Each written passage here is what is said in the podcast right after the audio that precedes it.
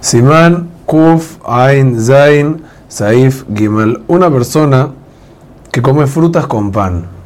Aunque suena un poquito raro, pero puede llegar a pasar que tenga una ensalada que contenga una fruta y él la come con el pan. La alhaja es que no debe bendecir por las frutas, aunque normalmente por frutas se bendice porque no son parte. Como él las come con el pan, no bendice por ellas. Y la alhaja es, dice los Aruch, que aún si comenzó la comida, o sea, comió un poquito de pan y luego come frutas solas y todavía no las está comiendo junto al pan, no debe bendecir por ellas.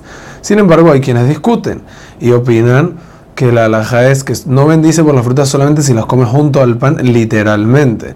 Es por eso que mejor, lo mejor es comerlas junto al pan y luego también si las come por separadas no va a bendecir por ellas. Sin embargo, si las quiere comer solitas o las comió solitas, no bendice por ellas porque el Shulchan Aruch de Pashtut, lo más simple es que el Shulchan Aruch Pasak como la opinión que si tú las comes junto al pan, aunque en este respectivo instante las comiste sin el pan, igualmente no debes bendecir. Hazak u